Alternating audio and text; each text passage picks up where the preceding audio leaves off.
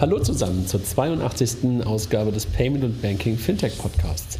Heute mal wieder die ganze Runde zusammen, um ein bisschen auf das Jahr zurückzugucken und ein wenig über die Dinge zu sprechen, die uns alle im Jahr 2016 beschäftigt haben. Hallo Jochen. Hallo André. Gib mal den Stab weiter. Hallo Raphael. Ich mach Pause. Stab weitergeben. Ach, Mike. Hallihallo zusammen und ähm, hallo Kilian. Hallo in die Runde. Und wo geht's zurück hin? Ja, wieder zu Jochen, oder? Äh, Ich habe ja angefangen. Ach so, Aber egal. Ist schon Ihr zu seid viel echt- hier im Vorweihnachtsstress. Ihr seid echt aufmerksam, Jungs. Ihr seid echt aufmerksam. Nein, schön, dass wir alle mal zusammen sind. Und äh, wir haben ja auch ähm, gestern, glaube ich, ne, auf Gründerszene schon mal einen kurzen Rückblick gegeben, ähm, der, glaube ich, auch gestern schon ähm, veröffentlicht wurde auf Gründerszene zum Thema, wie wir das Jahr 2016 wahrgenommen haben. Ich glaube, wir haben ganz gute Spots auf verschiedene Themen gesetzt und, und jeder von uns hatte seinen eigenen kleinen Abschnitt. Das würden wir, glaube ich, ganz gerne jetzt noch ein bisschen ausführlicher besprechen wollen. Ne? Ähm, vielleicht vorweg, bevor wir ähm, thematisch etwas tiefer einsteigen. Wie war das Jahr 2016 in einem Wort für euch? Jochen, fang du mal an. Ein Wort. Äh, bevor wir anfangen, ähm, erst noch äh, der obligatorische Hinweis für die PAX-Ticket-Verlosung. Sorry, wenn ich da nochmal ähm, äh, nerven muss. Es ist mehr als ein Wort. Ähm, wir haben ein Ticket, was für die PAX verlost wird, wenn uns äh, die Zuhörer ein 5-Sterne-Rating bei iTunes geben. Haben wir letzte Woche schon gesagt. Ich gebe noch ein zweites Ticket, wenn wir ein 6-Sterne-Rating bekommen. Wenn das jemand bei iTunes hacken kann, dann auch gerne das. Äh, bitte Screenshot machen, an mich schicken, mail at jochen-siegert.de, mail at jochen-siegert.de und alle, die es schicken, ähm, nehmen bei einer äh, vollkommen neutralen Verlosung zu einem kostenlosen Ticket der teil. Und wer, der, wer denn noch ein Ticket haben möchte, der schreibt dann mit 6 Sternen an 6sterne.jurat.de. Haben wir einen Notar dafür? Wir können, wir können es gerne die, die, die Losung, Auslosung bei Periscope ähm, Ich möchte Wenn aber unbedingt, wenn unbedingt einer den Mike als Nummerngirl sehen will, dann ja. Der Mike hat seine Karten schon vergeben an meine Freunde. Ja, so ist das. Also, äh, zurück zum Thema des eigentlichen Podcasts. Äh, André, wie war die Frage nochmal? Ich hatte den Raphael gefragt, wie das Jahr 2016 in einem Wort für ihn war. Anstrengend. Kilian? Down to earth. Mike? Ein Wort. Holprig. Jochen? Gut. Also ein anstrengendes, down-to-earth gerichtetes, holpriges, gutes Jahr 2016. Deine fehlt noch dein Wort. Mm. Ich habe keins. Ich denke gerade noch drüber nach. Revival.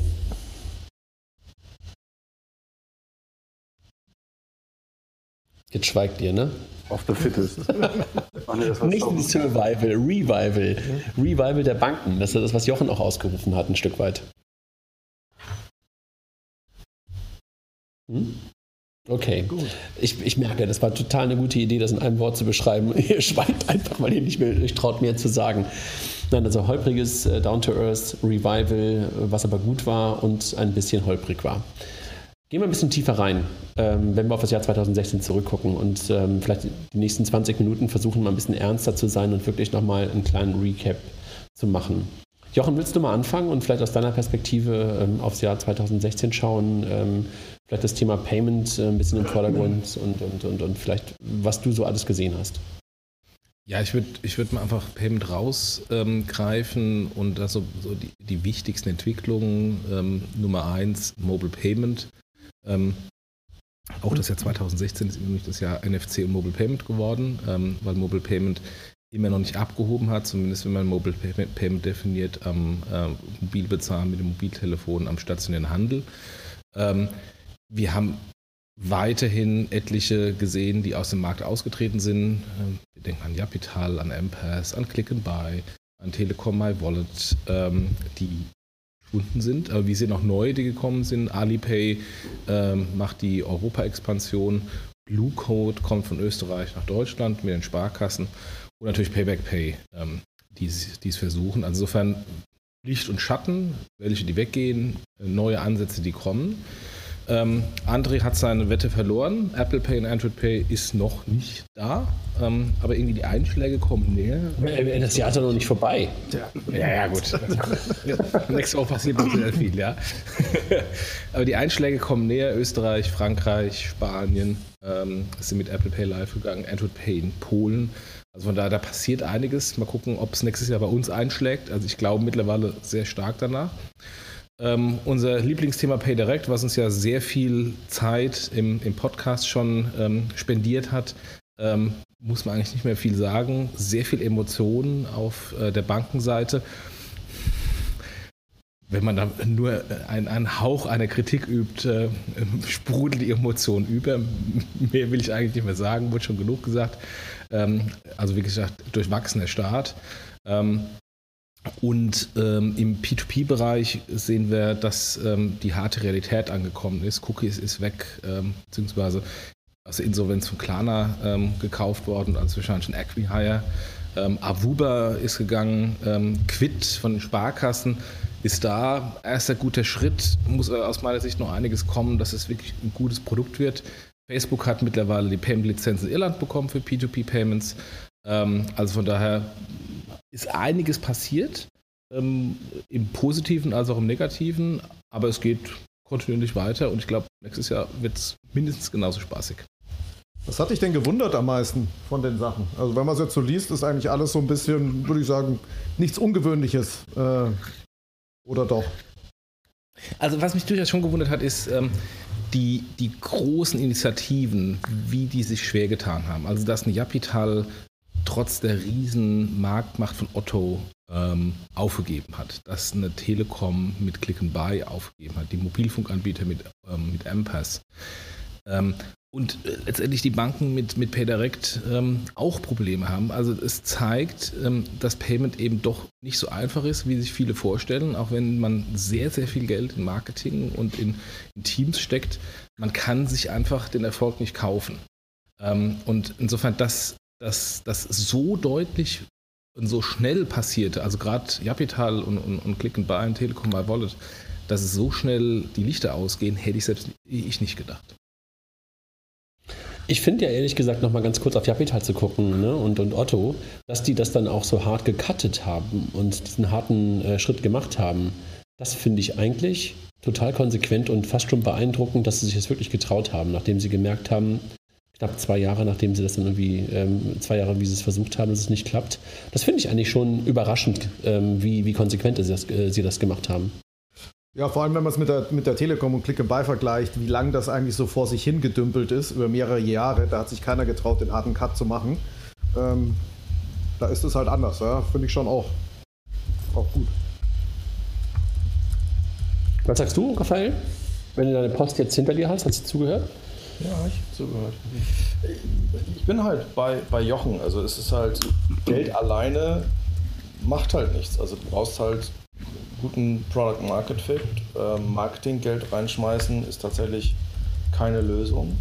Ähm, was leider meines Erachtens auch immer noch zu wenig Leute verstehen. Ähm, ich bin selbst auch ein bisschen überrascht davon, dass der eine oder andere da so lange gebraucht hat zum Sterben.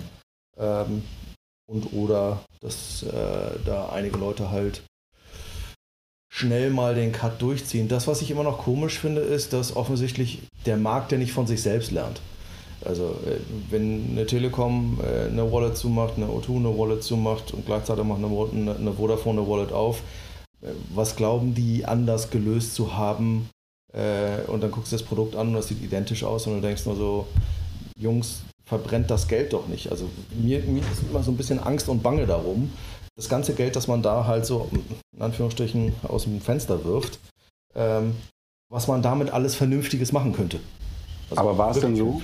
Aber war es denn so, Raphael, dass äh, die Vodafone Wallet wurde ja nicht aufgemacht äh, mit, mit dem äh, ja, zu Grabe tragen der Telekom oder O2 oder auch M-Pass, äh, müssen wir ja dann im gleichen Sinne, im gleichen Zusammenhang äh, äh, Quatsch, also M-Pass, zur Grabetragen von M-Pass, ähm, wurde ja nicht aufgemacht. Also das war ja alles mehr oder minder zeitgleich. Ähm, bei Vodafone ist sicherlich die Situation nochmal ein bisschen eine andere durch die Zusammenarbeit oder die Kooperation mit PayPal, dass sie sich dadurch vielleicht mehr erhofften oder mehr erhofft haben. Und deshalb vielleicht jetzt einfach noch ein bisschen abwarten. Aber ich würde sagen, dass die MNOs in dem Zusammenhang alle gleich doof waren. Ja, aber sorry, aber diese PayPal-Kooperation ähm, ändert sich an der, an der Realität nichts. Ob ich jetzt mit PayPal bezahle, mit Lastschrift oder Kreditkarte innen dran, wenn das Produkt keinen Wettbewerbsvorteil bietet im Vergleich zu einer x-beliebigen NFC-Karte und Absolut, ich bin, aber, ich bin zu 100% bei dir, aber ich versuche jetzt mich auf die andere Seite des Tisches zu setzen. Vielleicht hat man sich erhofft, okay, es gibt irgendwie äh, eine signifikant hohe Anzahl von äh, PayPal-Kunden oder PayPal-Nutzer in Deutschland und ähm, die können jetzt quasi mehr oder minder sofort loslegen. Das Onboarding ist ja auch in dem Zusammenhang ein bisschen einfacher geworden.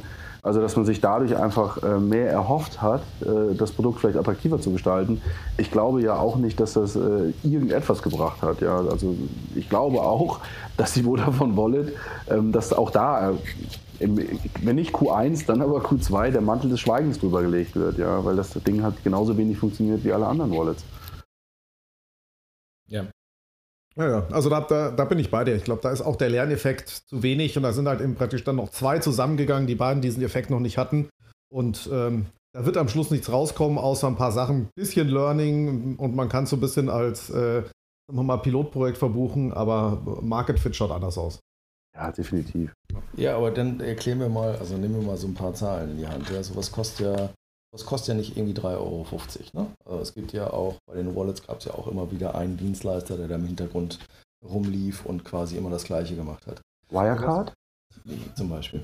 Sowas kostet ja nicht irgendwie 3,50 Euro. Jetzt nimmst du halt auch noch so ein, so ein, so ein, äh, so ein, so ein Pay Direct dazu, wo ja gemunkelt wird, dass das Ding 100 Millionen kostet. Jetzt mal ganz ehrlich, ja, nimm mal ein Zehntel davon und mach mal was Vernünftiges. Also ich, ich verstehe dieses Rausschmeißen Geld-Mentalität nicht, ohne in irgendeiner Form mal Learnings aus dem zu nehmen, was wir im Markt haben. Ich meine, ja, wir sind hier sowieso quasi Lästerbude vorm Herrn, ja. Muss ja nicht immer zuhören, aber kannst ja auch mal nach links und rechts gucken und sagen, was hat denn PayPal alles ausgerollt, was toll funktioniert hat in den letzten paar Jahren? Picture Payment, ups. Äh, Check-in, ups. So, und jetzt glaube ich, dass mit einem Wallet äh, und PayPal ich alles besser mache in einem NMO. Wenn an, äh, alle anderen MNOs mir gerade wegsterben und keine Lust mehr haben, dieses Ding zu machen. Verstehe ich nicht. Ja, aber ist auch eine müßige. Ich bin so ein bisschen bei dir. Die andere Frage ist natürlich, was ist denn vernünftig? Also diese, ähm, ich glaube ja, glaub ja auch nicht, dass die alle total doof sind, sondern die Frage ist ja, was würdest du denn, wenn du die 100 Millionen hättest und du hast die strategische Vorgabe, wir müssen jetzt was im Payment machen? Was würdest du denn tun? Oder würdest du sagen, dass diese strategische Vorgabe an sich ist eigentlich per se Quatsch, weil dieser Markt eigentlich schon zu ist und man da jetzt nicht versuchen muss, reinzukommen? Das, ist, das ist eine gute Frage im Sinne von, macht das Sinn, jetzt irgendwie äh, sich äh, totzustellen, auf den Rücken zu legen und zu sagen, Apple Pay und Android Pay haben gewonnen? Ähm, sicherlich eine Frage, die gerade in der Schweiz äh, heiß ausdiskutiert werden wird, wo du halt zwei, zwei Konkurrenten hast, die halt mal was, was äh, an den Markt gebracht haben, was auch Value Add war, was auch irgendwie schon Traction hatte. Ja, aber Entschuldigung. Ach. Aber die, die große Frage für mich ist halt, ist die Wallet nun mal irgendetwas, was innovativ ist? Also für mich fühlt sich das, vielleicht auch aus der eigenen Historie, fühlt sich das an wie 2000. Ja? Es braucht halt heutzutage eigentlich kein Mensch mehr. Ja, wobei die, die, die Frage, die, die Kilian ja zurechtgestellt hat, was würdest du tun als Telco gerade? Also die die Kooperation, die da zwischen Fidor und O2 losgelaufen ist, geht das in die richtige Richtung? Oder haben die Jungs einfach den Moment verschlafen, als sie eigentlich ihre Infrastruktur SMS-basiert, Lastschrift-basiert eigentlich hatten und äh, das eigentlich nur nach oben hätten pumpen müssen? Ist es jetzt zu spät? Ähm, ist auch, weil das Thema Secure Element und SIM-Karte nicht mehr so eine, große, so eine große Rolle spielt, ist damit der Zug abgefahren und hält man sich jetzt da raus? Oder äh, gute, gute Frage, ähm, Kilian. Was, was würdet ihr tun? Weil die Telcos glauben ja durchaus immer noch, dass sie eine unglaubliche Macht haben, weil sie so vermeintlich nah an uns Kunden dran sind, weil wir ihre Geräte in Anführungszeichen dauerhaft und ständig in der Hand haben und ihre SIM-Karte mal irgendwann in unser Gerät reingestopft haben. Aber ist da möglicherweise gar keine Macht? Ist da gar keine Nähe? Gibt es da gar keine Chance für die? Also wenn, wenn ich da mal antworten drauf darf, ähm, ich persönlich glaube, dass tatsächlich die Macht, die die Telcos hatten, ähm, sehr verloren gegangen ist, bis, bis hin, dass sie gar nicht mehr da ist. Natürlich brauchen wir die Telcos noch als, als Technologielieferant, als Provider. Aber wenn wir jetzt mal anschauen ähm, und jetzt mal in Richtung Ökosystem denken, keine der Telcos hat wirklich ein, ein funktionierendes Ökosystem. Weder Musikstreaming, noch Messaging, noch Payment, noch irgendetwas ähm, kann von Telcos heute bedient werden. Und wenn jetzt die Frage gestellt wird, was müssen Sie denn tun? Sie müssen sich überlegen, wie kann ich gegen Netflix anstinken, gegen Spotify, gegen ähm, ja, Apple äh, und Android Pay bis hin zu, äh, wie kann ich an der Banking-Schnittstelle irgendwas leisten. Und ähm, das, was Auto mit Fido da unternommen hat, ist ja auch nur äh, Opium fürs Volk. Das ist ja, das ist nett gedacht, aber auch eben nicht zu Ende gedacht. Und das ist, glaube ich, das Problem bei den Telcos, dass sie eben nicht in diesen Ökosystemen denken, sondern eher mal hier was probieren und da was probieren und das halt ähm, und das, was sie probieren, eben nicht zu Ende führen. Es wird halt immer irgendwas gemacht. Ja, Payment war ein schönes Beispiel, Mobile Payment. Das war nicht zu Ende gedacht und nicht gut gelöst. Ja, das Thema Music Load, was sie damals mal hatten bei der Telekom, war auch nicht gut gelöst. Messaging ist alles immer nur so auf, auf halber, Verzeihung, Arschbacke umgesetzt worden. Ja, nicht, was das Geld betrifft. Weil das natürlich auch alles immer MeToo-Produkte sind, ne? weil man halt ja, genau, das, das, immer, das immer, hinten, immer hinten, hinten dran ist und immer hinten irgendwie hinterherläuft und dann ja auch nicht unbedingt die agilsten Unternehmen ähm, ist, genau. sind, wie auch immer. Alle von denen sind sie das nicht ähm, weil sie halt natürlich irgendwie eine Größe haben, ähm, die das irgendwie auch gar nicht so richtig ermöglicht. Also das ist, glaube ich, wie hieß nochmal dieses Startup, was jetzt gerade da ähm, in, in, in, Berlin diesen neuen Messaging-Service von der Telekom gestartet hat, der aber erstmal nur in Tschechien gestartet wurde, wo... wo ich die Namen alle nicht mehr auf dem Radar. Ich unfassbar, unfassbar, ja. ja. Also so. da kann man sagen, okay, ja, komm, jetzt machen Sie doch endlich mal was und ähm, machen das auch aus einem Hubraum heraus und gehen erstmal in kleinere Länder. Aber hey, ein Messaging-Dienst, ja, in ja. der heutigen Zeit komplett neu aufzusetzen, naja, okay. Aber das die Telcos haben, haben, die Telcos haben genau das gleiche Problem wie die Banken. Sie überschätzen ihre Marke kolossal und glauben, dass sie ein MeToo-Produkt in den Markt drücken können, nur weil sie eine große Marke und eine pseudo-loyale Kundenklientel. Sicherheit, Sicherheit, Sicherheit. Ganz kurz, es gibt aber einen großen Unterschied, Jochen. Die Banken haben noch einen Vorteil. Banken werden genutzt. Ich muss Geld abheben, ich muss eine Überweisung tun. Telcos laufen unsichtbar im Hintergrund. Ich sehe doch gar keinen Unterschied mehr, ob ich telefoniere, äh, über Wi-Fi, Daten ziehe, über, über mobil. Das ist so unsichtbar. Ja. Und das ist der Vorteil, den aber, wir aber, aber, aber, aber, Mike, nur, nur, weil du diese Woche zu deinem Mietkautionskonto äh, in die Filiale gehen musst, das heißt ja nicht, dass Banken wirklich sichtbar sind. Nee. Also, das war jetzt sehr gemein. Also, aber du hast, trotzdem, du hast ja trotzdem, es ist etwas sichtbarer, aber du musst dich mit dem Thema Banking tatsächlich ja als Konsument mehr beschäftigen. Du musst halt sehen, dass der Rubel rollt, du musst mal was überweisen, du musst gucken, ob Kohle eingegangen ist. Deswegen glaube ich, dass Banken tendenziell sichtbarer sind. Also bin ich auch bei dir. Kann, also, ich kann, ich kann dir nicht sagen, du, du, bist, du, bist, du bist gleich dran, äh, Kilian, aber ich glaube ehrlich gesagt, das Thema Alltagsrelevanz ist ja auch eins, was ich immer wieder hochwerfe, was Banken in der Tat mehr haben. Ja. Allerdings muss ich sagen, dass ich da ähm, dann auch nicht mehr unterscheide, ich jedenfalls für mich mittlerweile, zwischen dem, ob ich mit der Karte bezahle, ob ich mit PayPal bezahle oder mit meiner Bank bezahle. Da also da, da, da, da, also deshalb der Vergleich, den du gerade hattest mit Wi-Fi und mit, mit, äh, mit Festnetz und sowas, das ist ja da auch schon ein bisschen verwässernd ähm, auf, auf der Bankenseite. So, sorry, Kilian. Ja, ich wollte, wollte eigentlich zum Thema Alltagsrelevanz ein bisschen andere, anderes Thema. Ich glaube, der Telco hat eine größere Alltagsrelevanz als die Bank, aber der Vergleich, den finde ich sehr, sehr gut, weil ich, ich glaube, dass beide in Richtung Infrastruktur ver, verschwinden werden. Und ähm, eine Telekom macht es ja schon äh, mehr oder weniger, schafft es nicht überall. Also so, so, so Messaging-Sachen poppen immer mal wieder hoch, aber eigentlich hat der Höttges mehr oder weniger alles äh, rausgeschmissen, was nicht Netz ist. Und äh, ich glaube, dass das bei den Telcos mittelfristig passiert, genauso wie es bei vielen Banken passieren wird. Ja? Und dann wird jemand anders die Schnittstelle vorne bestehen. Und gegenüber Netflix und Spotify, ganz ehrlich, Mike, das können die Jungs vergessen. Das, das ja, klar, ist, da brauchst du nicht, da brauchst kein Set. Das ist dasselbe wie Payment. Ja? Jetzt 100 Millionen reinzustecken und einen Spotify-Konkurrenten, vergiss es. Ja? Aber weißt du, dass sie das hatten? Sie hatten ja. Music Load. Sie hatten Software, äh, Software Load äh, passt jetzt nicht, aber sie hatten Video. Also der ganze Krams war ja da. Sie hatten, auch, sie hatten auch das größte Wallet am Markt. Ja. Äh, aber jetzt nicht mehr. Naja. Gut. Aber noch ein Satz dazu, weil du, André sagtest gerade, ähm, das Thema Schweiz, äh, äh, dass da unter Umständen nochmal schauen müsste, wie da ähm, sich die, die ähm, Wallets, äh, Twint und ähm, jetzt komme ich gerade nicht auf die anderen. Payment. Payment, genau, zusammengegangen sind, sich, ob die sich, äh, wie, wie, Apple dagegen oder Apple Pay und Android Pay äh, dagegen aussieht. Ich finde immer diese kleinen Länder, die herangezogen werden, ja, der österreichische Markt oder der Schweizer Markt, sorry Freunde, ich, ich liebe euch, ihr, habt, ihr seid tolle Länder, aber es ist halt, sind nur sehr kleine Märkte. Und ähm, auch Polen, äh, was immer gerne herangeführt wurde als ein funktionierender Markt für die Telekom Wallet, ist fein, aber es ist halt auch ein kleines Land. Und je größer das Land wird, desto schwieriger, glaube ich, wird es, ähm, mittelprächtige Lösungen zu etablieren. Ja, wobei Polen schon ein großes Land ist, ne? Äh, das darf man nie unterschätzen. Ja, okay. Auch nicht größer als Deutschland. Nein, kleiner vor allen Dingen. Ja. ja. aber vielleicht gute. Also, guter Einstieg. Ja, Jochen, vielen Dank. Äh, wir haben schön das Thema Payment gestriffen, Peer-to-Peer -Peer und PayDirect und Apple Pay und, und dergleichen mehr. Ähm, womit machen wir weiter? Also, ähm, ja, nee, sag, sag. Wir haben doch gerade Banking sind API-Banking, oder? Genau. Da war noch jemand, der gerade. Ja, ich wollte nochmal auf das Thema Peer-to-Peer -Peer, äh, zurückkommen. Glaubt ihr, dass wir 2017 noch weitere Lösungen sehen werden? Und glaubt ihr, dass es dann, dass wir bei dem Thema Peer-to-Peer-Payment zu früh waren oder ist der Markt einfach nicht da? Das ist Raphaels Thema. ja, stimmt. Meine Antwort ist relativ einfach und das ist Teil 2. Es gibt den Markt nicht. Ja. Ja. Raphael, gibt es ihn wirklich nicht? Gibt es ihn auch nicht, wenn WhatsApp und Facebook das Thema besetzen? Nein.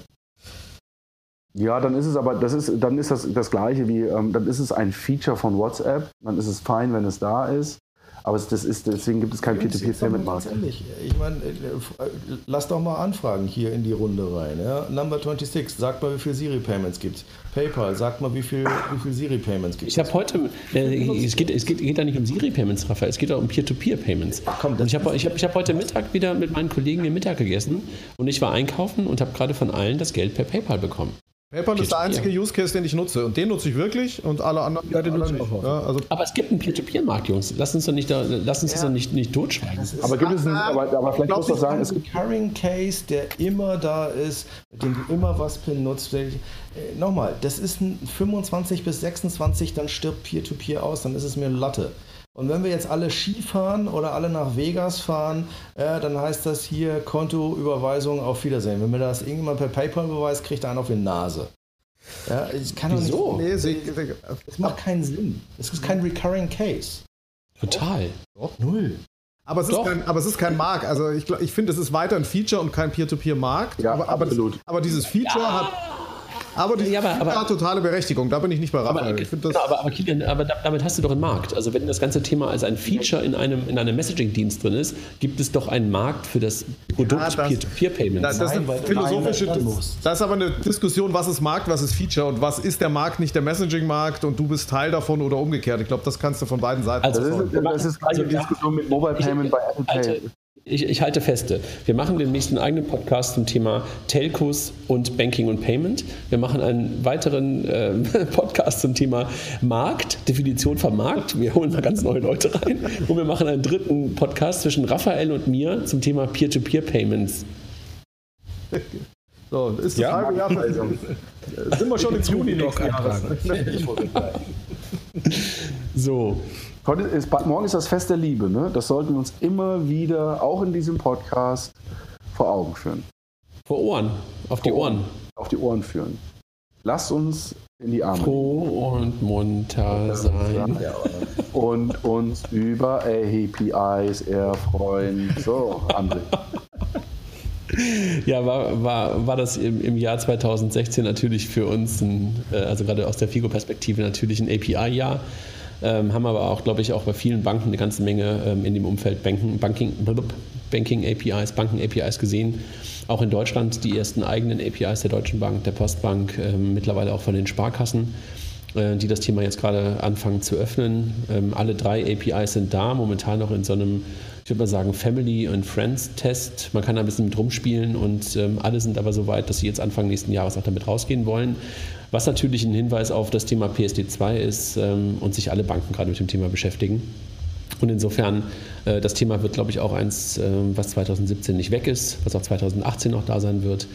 Ähm, und es wird, glaube ich, eine sehr, sehr interessante Diskussion werden, ob wir bei dem Thema Zahlungsverkehr stehen bleiben oder ob es da nicht weiter in die Tiefe hineingeht. Ähm, ich kann mir da durchaus ganz, ganz viele Dinge vorstellen, auch in Richtung Capital Markets, ähm, da viele, viele Sachen zu machen und so ein bisschen den Schleier der der, der Mystik, die momentan noch vor, vor einigen dieser, dieser Systeme bei den Banken hängen, wegzuziehen und dass man wirklich auch ähm, weitere Bankenbereiche ähm, ähm, sozusagen in den richtigen Kontext ähm, in verschiedene Use Cases hineinbringt. Und ähm, wird, glaube ich, dann auch vor dem Hintergrund von Instant Payments, äh, was ja auch 2017 ähm, durch, die, durch die Greenbooks, die dann irgendwie auch umgesetzt werden sollen und müssen, sollen vor allen Dingen ähm, auch nochmal super interessant, ähm, was dann mit Instant Payment APIs ähm, und sowas möglich ist. Hatten wir in den letzten Tagen auch schon mal eine kurze Diskussion zu, ähm, ähm, ob das ein Produkt ist, Kilian, oder ob es kein Produkt ist, ob das etwas ist, was der Kunde sieht oder ob das irgendwie etwas ist, was nur Merchants oder halt Dritte sehen. Ähm, Glaube ich echt ein interessantes Thema und ja, 2016, wie gesagt, für uns starkes API-Jahr, auch bei uns mit mehr als 1000 Devs da auf der Plattform drauf und freue mich darauf, dass wir 2017 dieses Thema weiterhin auch vorantreiben können und auch jetzt bei Banken diese Aktivitäten halt sehen. Müsst ihr immer noch viel Education machen in dem Bereich oder geht es jetzt langsam? du musst das Wort nicht mehr erklären. Das ist schon mal, ähm, also da musst du nicht mehr den Erklärbär machen und, und zu sagen, was eine API ist. Das, ähm, vielleicht müsste man das manchmal, aber die meisten Leute tun mittlerweile jedenfalls so, als wenn sie wüssten, was es ist. Ähm, das war vor einem Jahr noch nicht, noch nicht so. Da gab es wirklich ganz, ganz ratlose oder leere Augen bei dem, bei dem Wort. Ähm, wo wir immer noch ein bisschen Education machen und auch äh, ganz bewusst machen, ist beim Thema Monetarisierung von sowas. Viele glauben halt, dass das Thema Infrastruktur und API einfach immer etwas sein muss, was ich kostenlos anbieten muss. Äh, dass da aber halt eine ganz, ganz große Monetarisierungs- und ähm, Differenzierungschance für Player drinsteckt. Das ist etwas, wo wir gerade versuchen, noch ein bisschen aufzuklären.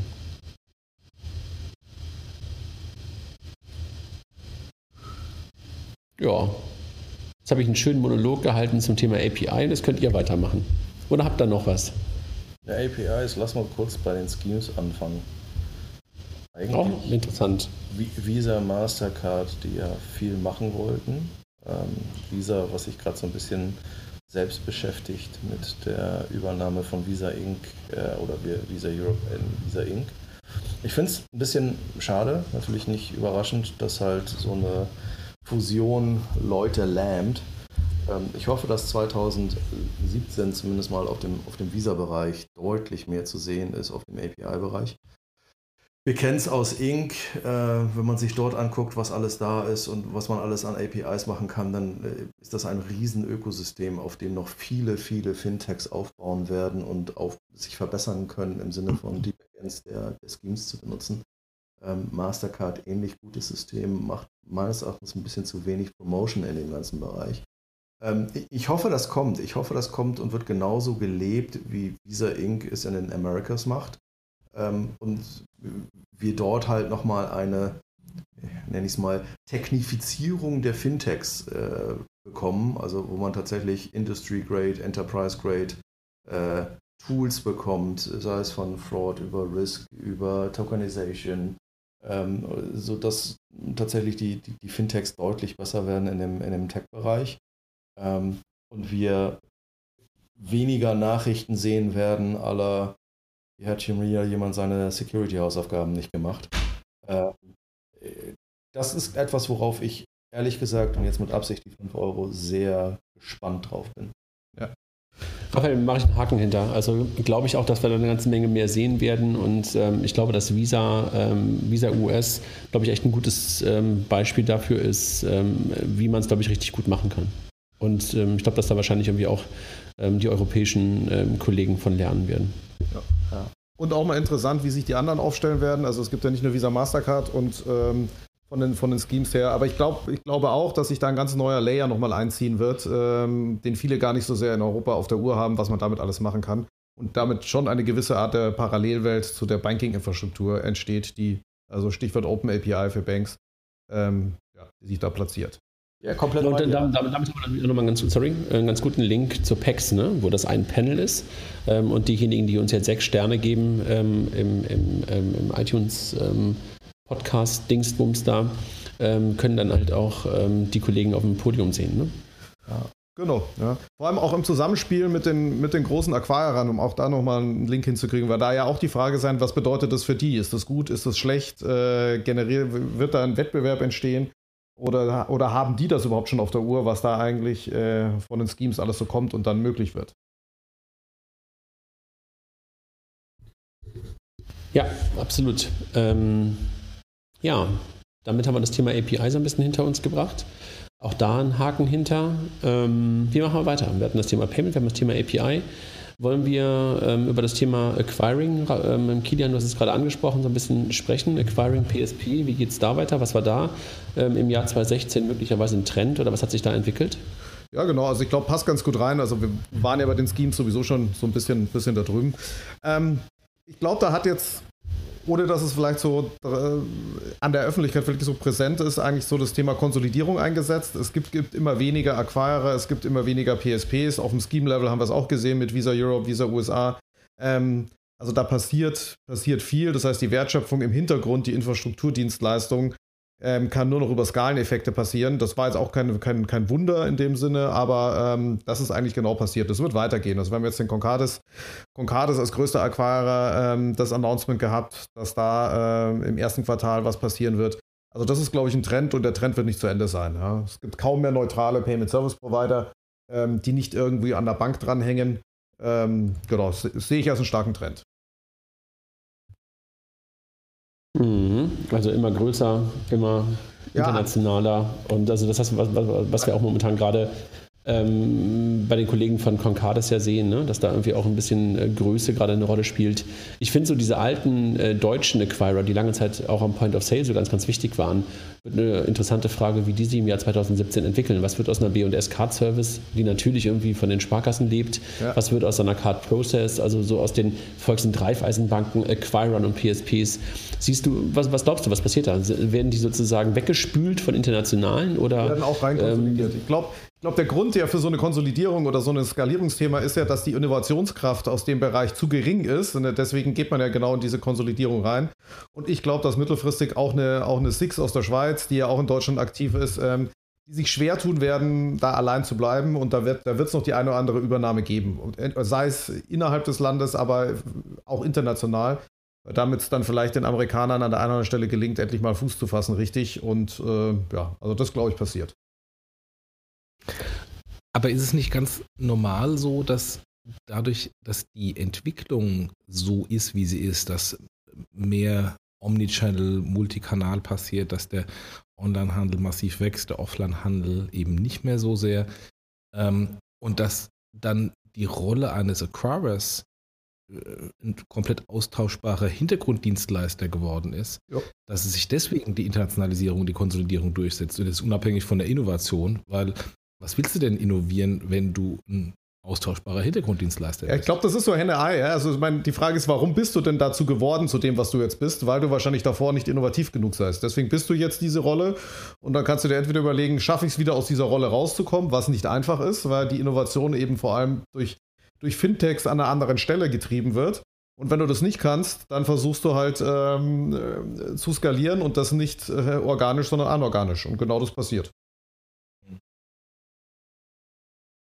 Und ähm, ja, also so, so sehe ich es so seh im Acquiring. Und was dazu kommt, Acquiring oder auch PSP, auch da sehr getrieben von, von vom Online-Kanal, wird immer mehr internationaler. Keiner denkt mehr in, das ist der deutsche Markt oder das ist der französische Markt und so weiter. Das wird, die Grenzen fallen da, also zumindest mal innerhalb von Europa, so ein bisschen gegenläufiger Trend von dem, was man jetzt auf der politischen Ebene gerade sieht. Ähm, und ähm, dadurch werden die Märkte auch automatisch größer. Und ähm, da merkt auch der eine oder andere, der bis jetzt in so einem geschützten lokalen Markt, wo er vielleicht Marktführer war, äh, war, dass es jetzt auf einmal nicht mehr so einfach ist. Ja? Also ein Thema, was ja auch die, die lokalen Schemes wie eine Girocard irgendwann mal äh, noch stärker merken werden. Wieso, die sind da total ja, gesichert, die gehen da voll ab. Ich meine, die sind doch die Gewinner von allem, die lokalen Schemes. Generell, ja. So, das, Immer. Äh, was ist sicher, die sind, die sind sicher, die sind, die sind die Besten, gar keine Frage. Ja. Ja, haben nicht auf Mobile Payment gesetzt, weil es eh nicht, weil es eh nicht durchsetzt. Ähm, Nein, das ist, das, ist nur, das ist, nur, eine vorübergehende Erscheinung, dieses Internet. Ja, eben. Ja. Genau. Aber wenn du sagst mit den, mit den Grenzen, das ist ja eigentlich auch eine politisch gewollte Entwicklung um, den, um, um die ähm, PSD1 und SEPA. Also insofern sehen wir jetzt mit einer massiven Zeitverzögerung, dass sich einstellen, was ja ursprünglich gewollt war, dass man eben einen einheitlichen europäischen Zahlungsraum ähm, hat und dann natürlich auch die, die, die Konsolidierung ähm, ähm dadurch voranschreitet. Wenn wir mal nochmal ganz kurz auf API-Banking zurückkommen, wenn man die PSD2 nimmt, kann das ja auch ein, ein Signal sein, wenn wir jetzt mal fünf Jahre nach vorne gehen, wie es dann aussieht mit Zugriff auf die Bankensysteme, Infrastruktur der Banken, Banken als Frontend-Dienstleister versus Banken als Backend-Dienstleister. Ja, also ich glaube, dass, da, dass man da sehr, sehr viele Vergleiche auch ziehen kann und dann sich auch die Banken genau anschauen äh, sollten, was jetzt mit so, mit so, sagen wir mal, Teilbanken oder Banken als Teil der Wertschöpfungskette äh, passiert äh, oder was passiert, wenn man halt Infrastrukturanbieter wird. Ja. Glaube ich total. Also ich, ich, glaube, die, die Parallelen, deshalb heißt das Ding ja auch PSD1 und PSD2, ähm, kann man total ziehen. Also bin ich völlig bei euch. Also du wirst einfach auch komplett neue Rollenmodelle haben, so wie du sie im Payment hast auch entstehen äh, sehen nach der PSD1 ähm, wirst du sie im Banking auch haben, Jochen. Und ähm, es gibt ja auch ein paar Banken, die im Bereich Payment international, europaweit auch ganz gut aufgestellt sind. Ähm, ob das jetzt die Deutschen sind, ist erstmal eine, spielt ja erstmal keine Rolle. Ähm, und das wird halt auch im Banking der Zukunft auch so sein. Es wird welche geben, die werden das vernünftig spielen, die werden dieses Thema Infrastruktur und ähm, ein Layer darüber, möglicherweise auch ein Frontend darüber selber spielen. Und es wird welche geben, die werden sich konzentrieren auf eine bestimmte Rolle da drin. Ähm, und ich glaube, da hat ähm, Kilian völlig recht und, und, und du auch, ähm, dass man eine ganze Menge Parallelen aus der Payment-Welt auch auf die Banking-Welt übertragen kann. Ja. Und so eine, so eine Rolle in der Infrastruktur, ich glaube nicht, dass es, äh, also ich bin ja nicht der Meinung, dass es eine schlechte Rolle ist. Ja? Also ich glaube, da, damit äh, hat man durchaus eine Relevanz, aber eine ganz andere Relevanz. Man ist nicht an, man ist nicht innovativ, man ist nicht ganz vorne an der Kundenschnittstelle, Kundenfront, man ist auch vom Branding ganz anders, aber trotzdem sind es wichtige Rollen und genauso wird es ja. im normalen Banking auch geben. Ja, aber vor allen Dingen musst du halt auch diese Rolle auch akzeptieren und sie halt auch leben. Ne? Also wenn du halt Infrastruktur bist, bist du halt auch Technologie. Und Banken und Technologie, klar, nutzen sie das, aber das ist jetzt nicht unbedingt das, wofür sie eigentlich stehen und was sie auch vermarkten, verkaufen und, und, und vertreiben. Und äh, das ist, glaube ich, der Unterschied, den du dann auch in so, eine, in so eine neue Bank, in so einen neuen Player hineinbekommen musst. Ne? Einen anderen Mindset. Es darf kein Cost-Center mehr sein. Das, das wäre schlecht, genau. Jungs, das Thema, jetzt haben wir ein bisschen über Payment gesprochen, ein bisschen über APIs aus verschiedenen äh, Blickrichtungen gesprochen. Ähm, das ist aber eher so allgemein. War das etwas, was uns 2016 sehr stark beschäftigt hat oder ist das allgemein einfach ein Trend über die letzten Jahre schon? Ich glaube, es war ein Trend über die letzten Jahre, der sicherlich 2016 nochmal einen neue, neuen ja, Peak weiß ich nicht, aber eine Steigerung bekommen hat. Ja, aber ja. ist, ist jetzt tatsächlich jetzt nichts, wo ich sagen würde, wow, das ist jetzt wie beispielsweise Blockchain ein Thema, was äh, jetzt irgendwie ähm, zum hast ersten Mal. Hast du Blockchain gesagt? Nein, habe ich nicht Das hättest du doch jetzt eh gesagt, egal welcher Satz. ja, aber ich musste mir einen guten Satz überlegen. Ähm, also anders als bei Blockchain, anders als bei Blockchain ähm, war das, glaube ich, ein Thema, was wir schon, schon Jahre vorher gesehen haben. Und, ähm, die Blockchain ja. haben wir auch schon vor längerer Zeit gesehen, ne? Ja, aber Blockchain war ja 2016 schon ein, äh, gefühlt ein etwas stärkeres Thema. Sag mal, haben wir eigentlich schon über Blockchain geredet? Ich weiß es nicht.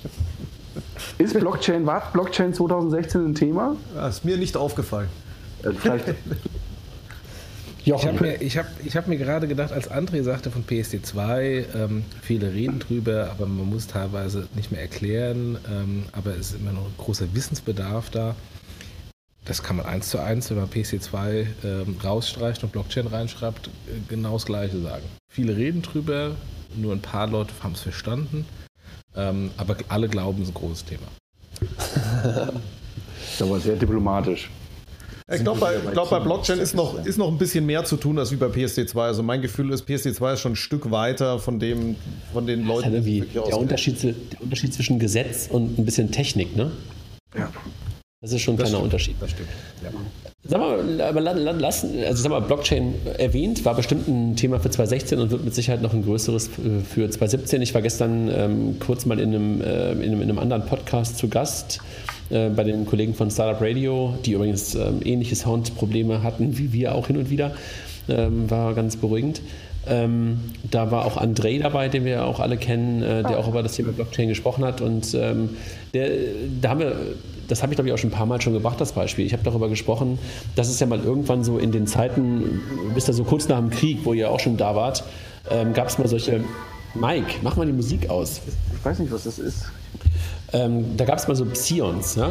Das waren so während der Palm- und Psion-Zeit. Und die Psions waren dann irgendwann sozusagen weg aus dem Retail-Leben, also aus dem für uns sichtbaren Leben. Aber die waren halt unglaublich groß und sind es immer noch in der Lagerhaltung, in der Lagerwirtschaft. Und ich glaube, dass die Blockchain einfach auch Use Cases für sich finden wird, die halt nicht so sexy sind, wie wir sie möglicherweise heute alle herreden wollen, aber die halt eine hohe Relevanz haben. Und äh, das ist, glaube ich, das Interessante an, an so einer Technologie. Aber genug der Blockchain und lass uns mal ein bisschen über die Themen sprechen, die vielleicht noch mehr 2016 geprägt haben. Mike, das Thema User Experience ist ja etwas, worüber auch alle schon längere Zeit reden und wo 2016 ja eigentlich auch eins, eins war, wo, glaube ich, auch viele, viele ähm, im Bereich Fintech oder im Bereich Banking und Payment ähm, das Thema sich auf die Fahne geschrieben haben. Ne? Cookies zum Beispiel hat das Thema ganz, ganz weit nach vorne geschrieben. Die Deutsche Bank mit ihren Apps hat sich das Thema ganz weit nach vorne geschrieben. Ähm, wie siehst du das? Hat das Thema eine hohe Relevanz gehabt in 2016, User Experience und, und, und User-Centric Design? Ähm, eine zu niedrige Relevanz. Es hat eine höhere Relevanz gehabt äh, als die Jahre vielleicht zuvor, gerade wenn wir jetzt uns die traditionellen äh, Mitspieler anschauen, also in dem Fall die Banken, die für sich jetzt anfangen zu erkennen, aha, die Kundenschnittstelle ist vielleicht doch nicht ganz so schlecht, wenn wir die vernünftig bedienen. Ähm, von der Seite hat es definitiv äh, eine, eine höhere Relevanz bekommen. War die Relevanz hoch genug? Würde ich sagen, da ist noch Luft nach oben. Ohne jetzt schmälern zu wollen, was wir gesehen haben. Wir haben auf der einen Seite die Sparkassen, ähm, auch wenn wir es nicht gesehen haben, zumindest nicht offiziell, aber den Vorstoß äh, der Sparkassenorganisation in Richtung Jomo.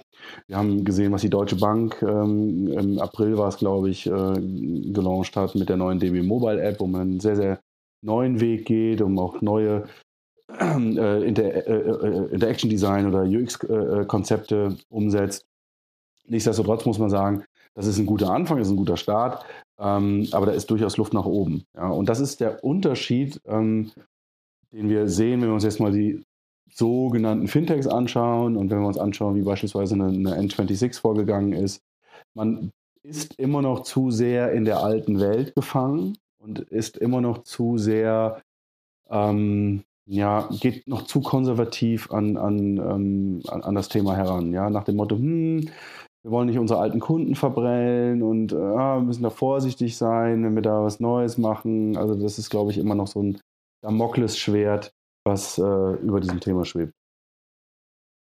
Ich glaube, dass bei UX, bei UX ja auch die Frage ist, ist es wirklich nur diese User Experience im Sinne von, von User Flow und solche Geschichten oder ist es auch, wie entwickelt man neue Produkte? Kommt man ja, wirklich vom, vom, Kunden, kommt man genau. wirklich äh, von der Seite und da bin ich, da bin ich bei dir, Mike, da ist da sind die ersten Anfänge gemacht, aber sowas funktioniert auch nicht innerhalb von einem Jahr, was über genau. Jahrzehnte aufgebaut wurde. Ich glaube, da ist schon noch sehr, sehr viel, was man tun kann. Aber, aber, aber mal ganz im Ernst, also äh, Kilian, ich bin da bei euch, ne? das dauert eine Zeit lang. Aber wenn ich mir teilweise die Banking-Apps der etablierten Banken angucke, weil ich sie manchmal irgendwie, keine Ahnung, nutze oder nutzen muss oder nutzen will, dann denkst du manchmal aber schon, dass du 15, nein, 15 Jahre ist übertrieben, gefühlt 15 Jahre zurück bist. Ne? Ja, 10 das, ist Sicherheit. Ja. Das ist echt teilweise haarsträubend schlecht.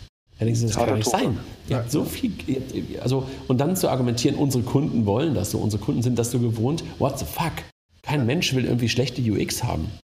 Nö, du meinst. Das ist so, das ist, genau, das ist halt so ein, so ein Irrglaube, ne, dass man, äh, man hat jetzt die Kunden so, einen Kundenstamm und den kann man jetzt nichts Neues zumuten. und das Interessante ist, das machen andere ja auch und das funktioniert gut. Genau, habt ja. ihr, also nochmal ganz kurz, ich meine, wir haben schon oft darüber geredet, aber George in Österreich, ja, die haben es einfach geschafft, dass sie nahezu alle ihre Kunden mittlerweile migriert haben von ja. einem Netbanking, allein der Name sagt ja schon eigentlich fast alles aus, wie sich das wahrscheinlich anfühlen wird, zu George. Und das ist echt komplett anders. Und das funktioniert. Ja. ja. Und ja. das funktioniert, weil die Leute einfach sagen so, geil, so kann einfach Internetbanking, also, also Internetbanking, noch so ein alter Begriff. So kann Banking auch noch. Ne? genau, genau. Ja, aber du hast das selber. Ich, ich habe heute selb, eine selbe Erfahrung äh, gemacht im Insurance, Insurtech-Bereich. Ich habe mir zum ersten Mal eine App aus meiner Versicherung, in dem Fall die DKV, installiert und das war eine Katastrophe. Es war genau. Ist es, ist es, ist es. es. Habe ich auch. Es ist eine Netbanking-Experience. Ich habe gesagt, ich war kurz davor, das Ding einfach direkt wieder zu löschen. Ja? Ja. Doch alles und das, Interessante, Du hast gerade das Beispiel mit George gebracht und das ist so faszinierend. George war ja ursprünglich konzipiert, wenn ich das richtig auf dem Radar habe, eher für eine, ich sag's jetzt mal, jüngere Zielgruppe. Ja, also der klassische Millennial, der immer gerne ins Feld geführt wird. Ähm, mittlerweile aber tatsächlich eben auch von allen anderen genutzt wird, ja, weil gutes UX ist nun mal, das sehen wir ja an, an, am, ich muss es sagen, am iPhone, aber das sehen wir mittlerweile auch bei Android. Gutes UX ist ja nicht auf eine bestimmte Zielgruppe begrenzt, sondern gutes UX bedeutet ja nur, ich kann etwas gut bedienen und nicht, es sieht irgendwie besonders bunt aus. Ja? Absolut. Also bin ich, bin, ich, bin ich völlig bei euch. Sag mal, der Raphael, ist der noch da oder ist Raphael einfach irgendwie heute nur schweigsam, weil er irgendwo anders ist? Der, so, macht der hat beim letzten Podcast der viel gesprochen. Der macht doch Post. Nee, ich bin fertig mit Post. Ich habe Post fertig. Du bist du eigentlich der Weihnachtself? Was bin ich, der Weihnachtself? Ich ja, wenn du die Post machst, weil meine Kinder fragen, wann denn Post vom Christkind kommt. Wenn du jetzt Post machst, würde das ja einiges erklären. Du musst das Center Radar aufmachen von Google. Dann weißt du, wo ich bin. Du bist so richtig nostalgisch, ne? Ja, Raphael, das Thema UX. Lass uns den Bogen schlagen in Richtung deines Themas, was, was dich jetzt gerade Ende des, Ende des Jahres 2016 beschäftigt hat. Wir wollen mal so ein bisschen was von dir hören, wie du User Experience in der Zukunft siehst und in 2016 schon gerade erlebt hast. Also vielleicht noch ein Satz zu, zu, der Diskussion, die ihr jetzt habt. Geld allein löst halt das Problem nicht, wie immer. Ähm, du hast keine User Experience Leute in, in Europa. Es gibt das nicht. Es, es ist nicht eine Ausbildung, äh, wo, du, wo du gute Leute dran bekommst. Also ich habe das Glück gehabt, über 2015, 2016 mit Leuten zusammenarbeiten zu dürfen, die entweder mal, jetzt ist es wieder vielleicht ein bisschen sehr Klischee, aber für für Google gearbeitet haben und oder für Apple gearbeitet haben, dort im User Experience Bereich, die setzt du vor, in Anführungsstrichen, gute europäische Leute, die ziehen denen einfach die Hosen aus, ja, die haben sowas noch nie gesehen, die denken über so etwas nicht nach. Es ist so die Grundregel, weißt du was, ich gucke mir deine UX-Screenshots erst an, wenn ich kurz vorm Einpennen bin oder wenn ich mit drei Promille vor deiner App sitze. Und wenn das Ding dann nicht benutzbar ist, dann ist das Schrott. Und so leid es mir tut, das meiste ist Schrott. Selbst das, was wir irgendwie sein als äh, overglorified Frontends, ist totaler Müll. Ja? Das ist, hat keinerlei Vergleichbarkeit leider mit dem, was du in den USA als Standard bekommst, wo Leute wirklich darauf gedrillt werden, polished UX hinzubekommen. Und auch da, das ist einfach weniger ist mehr. Dann aber mal scharf drüber nachdenken. Ja? einer der Punkte, den, André, du warst live und in Farbe dabei, äh, als ich das Feedback an, an Michael gegeben habe wegen der Däuber, wo ich nur sagte so, ganz ehrlich, wenn ich mir die App angucke, dann kann ich ja nur froh sein, wenn mein Depot scheiße ist, weil die Animation so lange dauert, dass ich nicht keine Lust habe, 10 Sekunden zu warten, bis ich weiß, ob ich jetzt plus 25 oder plus 27 gemacht habe. Also hart mal nachdenken. Also es ist natürlich alles besser geworden, ja. Aber allein solche ersten Würfe zu haben von Playern, von denen wir alle wissen, dass sie halt monetäre Mittel zur Verfügung haben. Finde ich schwierig, finde ich echt schwierig. Dann zu erwarten, dass halt irgendein Startup äh, so etwas halt noch besser löst, ist vielleicht einfach die Messlatte ein bisschen hochzupacken. Aber in Europa fehlt uns einfach, uns fehlen User Interface Designer. Und zwar User Interface Designer, die auch das Wort bitte äh, verstanden haben und nicht irgendwelche Grafikdesigner oder Webdesigner, die so tun, als ob sie UX können. Was, was ist denn momentan eine App, wo du sagst, gut, mehr als gelungen. Pokémon, ne, Raphael? ja, lange nicht mehr gespielt. Nee, also äh, ich gebe dir, geb dir tatsächlich das, das Best, die beste UX, die ich Stand heute sehe, ist tatsächlich so etwas Simples wie ein Twitter. Aber tu dir mal einen Gefallen. Mach mal eins. Heute wieder beim Arzt gewesen. Ne? Ich bin Rechtshänder. Benutz mal irgendeine App mit deiner nicht dominanten Hand. Also sprich mit deiner linken Hand. Bei mir. Und du drehst durch. Und da siehst du, dass das Ding nicht sauber aufgestellt ist. Da merkst du, äh, das sind ganz einfache Tricks. Wirklich, alle, die da draußen rumlaufen und irgendetwas mit Apps zu tun haben, tut euch das an. Kurz vorm Schlafen gehen, wenn ihr kurz vorm Einpennen seid, benutzt eure App. Wenn ihr das schafft, dass ihr alle Use Cases hinbekommt, dass ihr immer tippen könnt oder sonst irgendetwas, Benutzt die, wenn ihr mal angetrunken seid. benutzt die mal mit eurer linken Hand, wenn ihr Rechtshänder seid, und der rechten Hand, wenn ihr Linkshänder seid. Und probiert und guckt euch an, ob ihr Fitzel User Interface gebaut habt und Fitzel User Interface Elemente oder ob das Ding tatsächlich benutzbar ist. Weil da draußen laufen nämlich nicht Leute rum, die zwei Monate jedes einzelne Feature rumgewuselt haben. Das machen die nicht. Und so wie äh, Kilian das gerade gesagt hat, ich hätte bei so etwas ja, kriege ich ja immer gleich einen Kotzkrampf, wenn ich irgendetwas installiere. Das Ding funktioniert nicht. Das fliegt bei mir sofort raus. Aber dann gibt es auf Twitter erstmal gleich nochmal einen Batz hinterher. Weil es ist einfach eine Frechheit. In 2016 kannst du solche Apps nicht in den Markt bringen. Hast du schon mal die Sparkassen-App installiert? Ich bin kein Sparkassenkunde. Du kannst auch dein Deutsche Bankkonto da einrichten. Ich werde Teufel. Wie funktioniert das denn? Magic. Du hast auch Multibank-Banking. Ja, also User Interface ist, glaube ich, ein, ein, schwieriges Thema. Auch da, wie viele Pitches haben wir alle gesehen, wo jemand gesagt hat, ja, und wegen tollem User Interface wird das, äh, werden wir erfolgreich. Ich, ich glaube, der Unterschied ist einfach der, der folgende. Keiner akzeptiert mehr schlechtes User Interface und keiner inter, äh, äh, akzeptiert mehr schlechte User Experience. Gute User Experience gewinnst kein Blumentopf mit, sondern es ist einfach erwartet. Das gehört einfach dazu. Raphael, darf ich da mal ein bisschen Wasser in den Wein geben ähm, hinsichtlich der guten amerikanischen UX-Leute? Wir haben unser Firmenkonto als TraxPay bei der Citibank, unserer Tochter TraxPay Inc. Ich habe noch nie in meinem Leben ein so schlechtes, und schlecht ist jetzt noch freundlich ausgedrückt, Online-Banking gesehen, wie das von der Citibank in den USA. Ich nicht über, ja, bin ich bei dir. Ich rede aber eher tatsächlich über Startups und nicht okay. über, über Startups ja, aber auch drüben ist nicht alles Gold, was glänzt. Nochmal, ich bin jetzt nicht hier der, der Becher, der sagt, Deutschland alles scheiße, Europa alles scheiße, USA alles toll. Ganz im Gegensatz, ja. Ähm, da, da, da drüben gibt es auch viel Licht und Schatten. Aber äh, das, was du dort drüben einfach hast, ist, du hast viele Großkonzerne, wo die Leute durch eine harte Schule gehen, wo sie lernen, was User Experience ist. Und das haben was, was ist denn für euch gerade eure Lieblings-App? Ich meine, Mike hat jetzt Pokémon schon gesagt. Ja, ähm, das ist nicht meine, das war die von Raphael. Kilian, was ist deine Lieblings? Nee, Mike, Mike, Mikes Lieblings-App ist momentan die Alexa-App, weil die so super auf Deutsch funktioniert. Ne? Nämlich gar nicht. Und die hat übrigens, äh, Raphael, um da mal ganz kurz zu sagen zum Thema UX und USA, die Alexa-App, ja, die ist äh, die Grütze vor dem Herrn, ja. Also schlimmer geht's nimmer. Also das ist wirklich ganz schlimm. Also wirklich. Kilian, aber ich habe dich gefragt. Was ist dein, deine Lieblings-App momentan? Ich, ich habe ehrlich gesagt ähm, in der, in der letzten Zeit keine App gab, wo ich sage, die hat mich so begeistert, dass ich, äh, dass, dass, dass es jetzt zu meiner Lieblings-App geworden ist. Ich nutze immer noch den Standard. Ich habe lustigerweise angefangen, auch wenn mich jeder dafür jetzt verprügelt, ähm, den, die Outlook-App mal zu installieren und finde die UX gar nicht so schlecht. Ne? Die ist auch nicht schlecht. Die ist, die ist wirklich nicht schlecht. Die ist besser als die Google äh, und sie ist besser als das, äh, als das was äh, Apple direkt äh, nativ drauf hat. Also auch da ähm, ich bin kurz davor, meine anderen Mailkonten darauf einzurichten. Haben meine Kollegen auch teilweise hier, in der Tat. Also, die hatten wir ein gutes UX, absolut. Und Jochen, deine Lieblings-App momentan?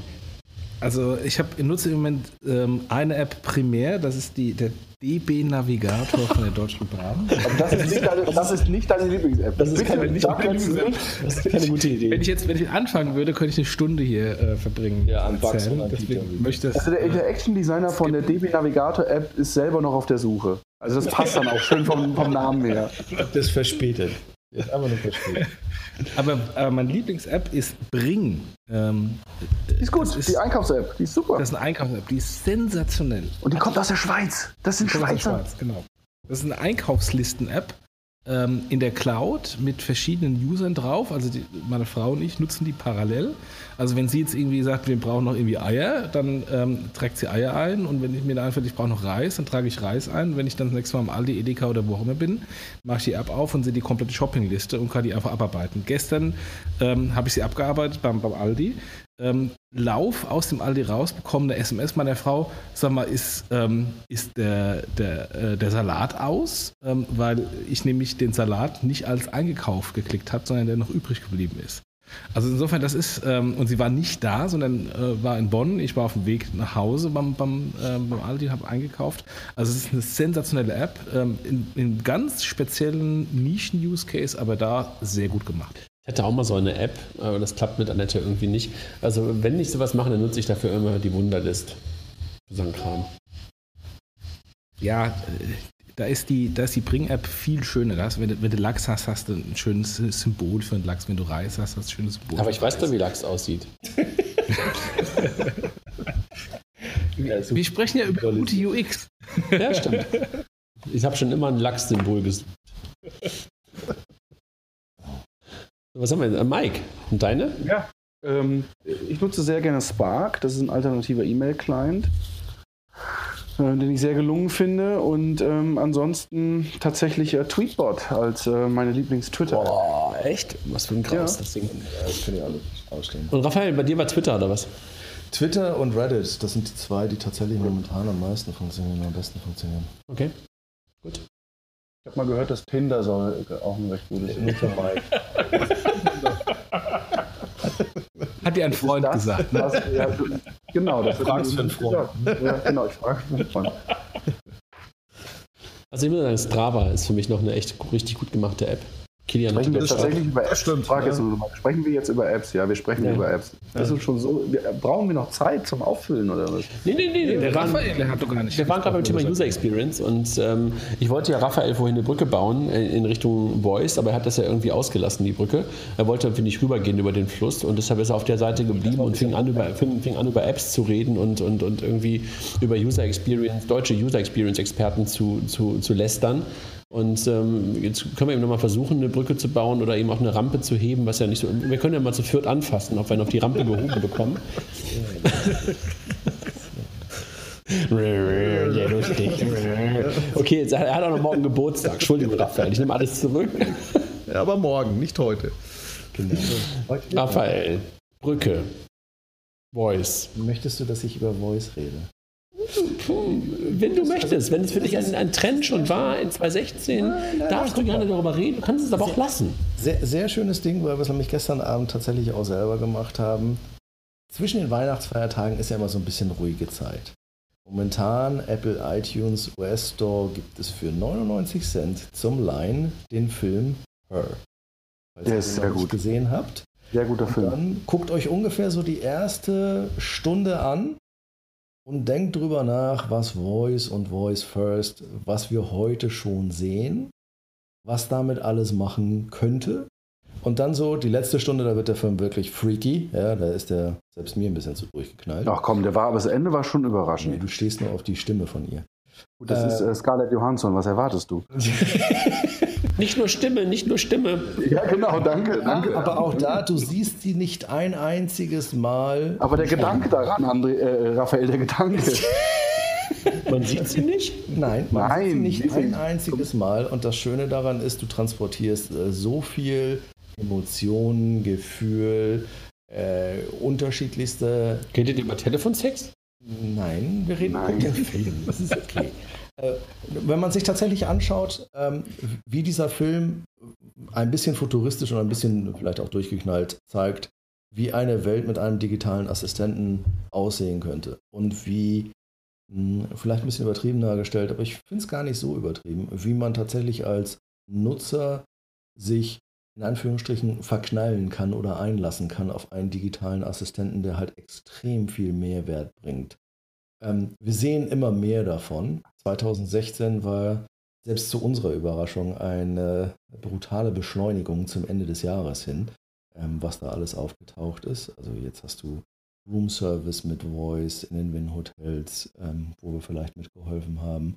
Ähm, du hast Bank of America mit äh, Banking im, im Voice-First-Bereich. Du hast in den Autos jetzt Voice, wo Leute anfangen damit rumzuspielen. Du hast die Echos und die Alexas zu Hause, wo Alexa jetzt zugegeben hat oder Amazon zugegeben hat, dass sie ähm, mal eben kurz das Dreifache an, an Geräten verkauft haben über die letzten paar Wochen, ähm, die sie in den letzten drei Jahren verkauft haben. Also sie sind von 4 Millionen auf insgesamt jetzt 16 Millionen äh, Alexas raus. Wobei die Zahl, glaube ich, sogar noch. 16 Millionen? Ja, sie haben über Black Friday haben sie 12 Millionen Devices verkauft. USA jetzt oder weltweit? Sie sagen weltweit, ich kenne hintenrum eine andere Zahl. Ähm, ich glaube, die lowballen gerade, um ihre, äh, um ihre Konkurrenz ein bisschen im Dunkeln zu lassen. Ähm, das ist unglaublich, was da gerade in, in den USA passiert ist. Voice ist in den ist tatsächlich in den Mainstream-Medien angekommen. San Francisco Chronicle, LA Times, New York Times. Die ganzen Leute schreiben halt über so etwas. Spannend war, die Voice-Revolution hat tatsächlich im Mittleren Westen angefangen, also in den USA nicht links und rechts, also nicht im Osten und nicht im Westen, wo normalerweise immer die Vordenker sind, sondern tatsächlich im Mittleren Westen. Ähm, und wenn man sich anschaut, wer sich da gerade alles drum kümmert, was da von, von Samsung noch zu erwarten sein wird in den nächsten, in, gerade in 2017, ähm, das wird schon, das wird schon sehr interessant werden, was wir in 2017 noch äh, erleben werden man sieht halt auch so Gestensteuerung aller Minority Report, sind nicht mehr so weit weg. Ja, das passiert alles schon. Vielleicht gibt es auch früher oder später nicht den Replikator, ja, aber vielleicht gibt es früher oder später halt auch noch ähm, Sachen, wo man 3D-Hologramme sehen wird. Ähm, und das vielleicht auch noch in 2017. Also wir kommen der Zukunft, so wie sie in einigen Filmen dargestellt wird, doch sehr, sehr nah. Also ich muss ja sagen, ähm, ich habe das die ganze Zeit intellektuell alles dir abgekauft, was du da gesagt hast. Und habe immer gesagt, so, ach, so ein Mist, nette Spielerei brauche ich nicht. Jetzt habe ich mich dann doch mal hinreißen lassen und du hast mir ja irgendwie vor, ich weiß nicht, zwei Wochen, drei Wochen ähm, den, die Alexa, ähm, beziehungsweise den Echo ähm, als Lautsprecher und als Dot äh, gebracht. Und ich hatte, ich hatte so, so einen Eye-Opening-Moment an dem Abend, als ich es eingerichtet habe, auf Deutsch. Ähm, mit all den. Hast du gehört, Mike, auf Deutsch? mit, mit, mit ja, all den ja. immer sehr begrenzten Skills. Aber alleine das war schon so augenöffnend, wo ich sagte so, wow, das fühlt sich echt an, wie damals, als das iPhone 1 rauskam und dann irgendwie man so den ersten App Store sah und so die ersten rudimentären Möglichkeiten dieser, dieser Smartphones.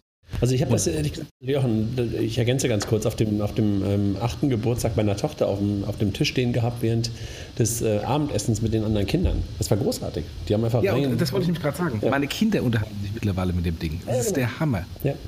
Also wir haben solche Sachen gemacht, wie, wie ist das Wetter morgen und sowas. Ne? Also die, die fanden das am Anfang so, äh, was ist doof, warum steht hier so ein Ding auf dem Tisch? Und dann haben sie einfach nur Musik reingeworfen, Musikwünsche und dann irgendwelche Fragen. Und das war super. Also es war wirklich echt mhm, das lustig zu sehen. Mhm. Mhm. Und die kann, nur einen Musikwunsch äh, momentan formulieren. Und das ist atemlos durch die Nacht, ja, was diese Lautsprecherbox. Mike, Mike, aber sorry, Mike, aber da, da, sind wir, hast du aber irgendwas falsch gemacht, ne? Und das, kann die Englisch, das auf Englisch, oder wie? Nee, sie kann die Englisch, sie kann die Englisch, nee, nee, das, das ist ja das Verrückte. Mein Alexa oder sie läuft ja auf Deutsch, ja. Alles, also sie spielt Spotify auf Deutsch ab, das ist alles cool, das versteht sie, aber sie, der englische, der, der Skill Store ist nach wie vor in Englisch. Ich kann nur englische Skills installieren. Das ist ganz komisch. Und ich glaube, ja, dass ihr mal auf, auf, auf Jochen. Ähm, das, ich würde es halt nicht vergleichen mit dem App Store. Ich würde es halt vergleichen mit, jetzt bin ich mal gemein und gehe ganz weit zurück in die Geschichte, mit so etwas wie AOL. Ja? Keiner konnte sich das Internet vorstellen, es sei denn, du hast das Internet mal ausprobiert. Und genau das Gleiche ist es mit Voice. Also die erste Frage, die ich immer Leuten äh, stelle, wenn, wenn wir mit denen anfangen, äh, zu, über, über Voice und Voice First zu diskutieren, ist halt, hast du so etwas zu Hause? Hast du das ausprobiert? In der Sekunde, deshalb musste ich schmunzeln, als du deine Einkaufs-App da benutzt hast, ja, äh, in der Sekunde, wo ich meinen Einkaufszettel nur noch diktieren muss, ja, brauche ich ja. keine App mehr dafür. Das ich warte händeringend auf die Bring-Integration von Alexa.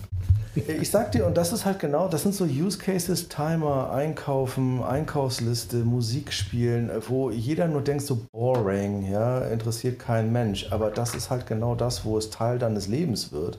Und dann, nochmal der Hinweis auf den Film, wenn das dann tiefer geht, wenn du anfangen kannst, deine Texte zu diktieren, wenn du anfangen kannst, deine E-Mails zu sortieren, wenn du anfangen kannst, ähm, dass das Ding hilfreich wird, also sprich nicht nur reaktiv wird, sondern proaktiv wird, dann werden wir nochmal einen Riesenschub sehen, wenn das Ding plötzlich sich anfangen kann zu melden und zu sagen kann, Jochen, Jochen, Jochen, lauf zu, ja, dein, deine Bahn fährt heute ausnahmsweise mal pünktlich, ja, oder sie sagt, nee, Jochen, äh, kannst du mal äh, dreimal um den Block laufen, weil Bahn ist heute mal wieder eine halbe Stunde verspätet. Das hätte ich gerne zweimal schon in den letzten paar Tagen gehabt, äh, nach dem Motto, fahr doch gleich im Auto nach, äh, nach Frankfurt statt äh, genau. zum Bahnhof. Ähm, aber was mir übrigens auch aufgefallen ist, ist die Tatsache, dass ich, seitdem ich jetzt die Alexa habe, mit Siri häufiger rede.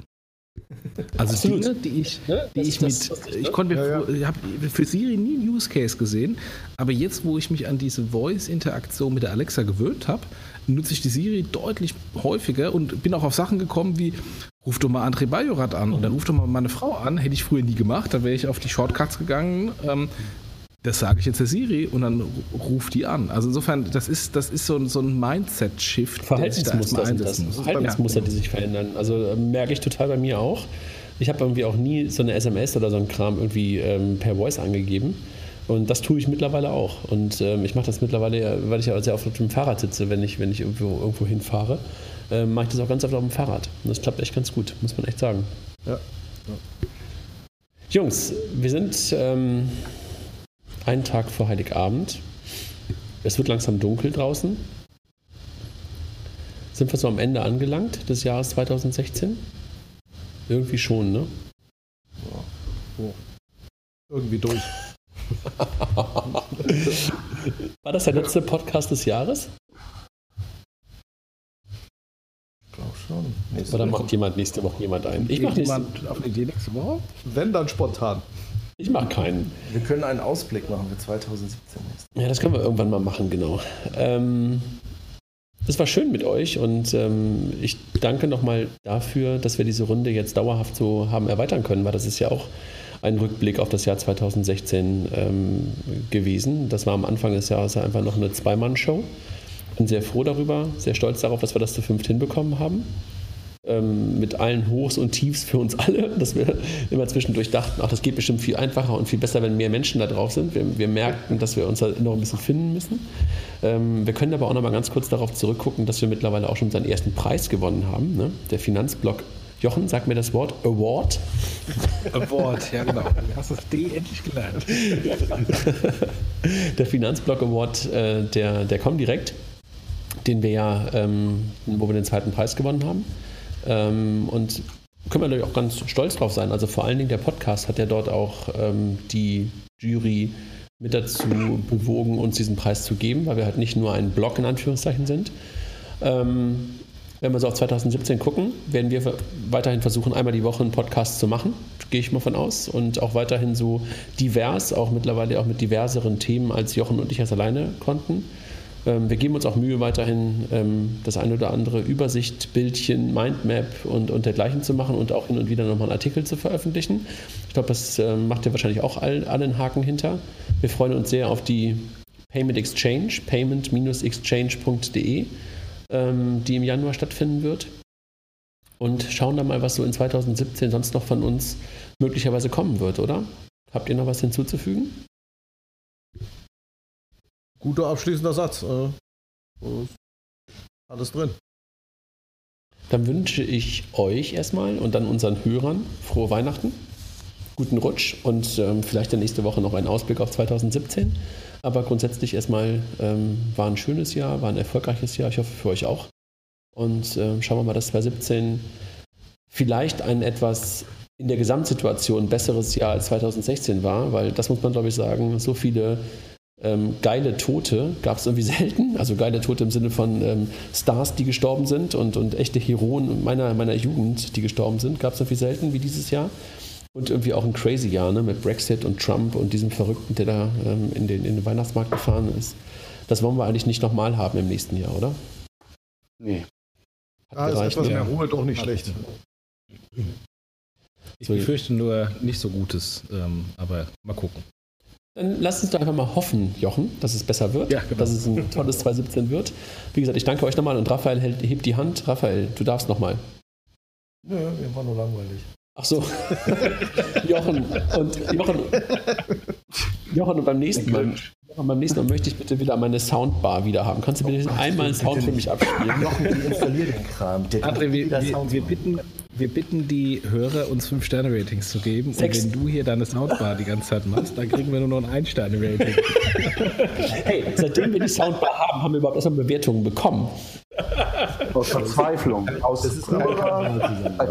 Mach wenigstens ein Geräusch. Zum Abschluss. Jochen, bitte. Ich ich, ich habe ich hab die Sounds komplett gelöscht aus diesem Account. Das kann nicht wahr sein. Das ist nicht wahr.